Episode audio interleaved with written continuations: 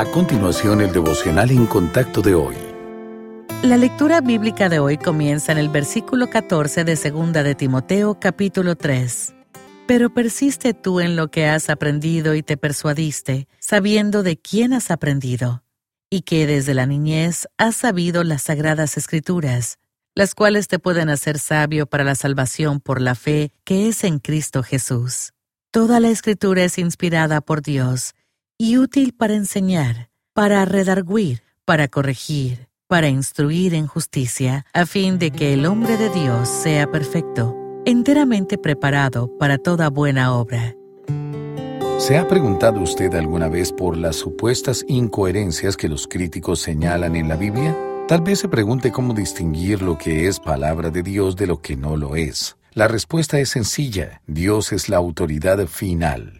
El soberano del universo no tuvo ningún problema en mantener pura su palabra. Como dice 2 de Timoteo 3, versículo 16, toda la escritura es inspirada por Dios y útil. La lectura de la Biblia como un documento completo revela que cada parte es coherente con las demás. Dios permitió que los escritores tuvieran diferentes puntos de vista y trasfondos, lo que puede dar la impresión de discrepancia. Pero un estudio más profundo revela cómo encajan las distintas partes.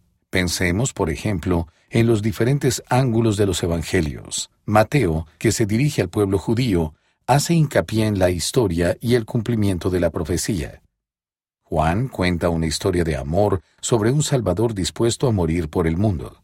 Aunque ambos autores viajaron con el Señor Jesús, sus perspectivas diferían. Sin embargo, en lo fundamental, los dos escritores coincidieron.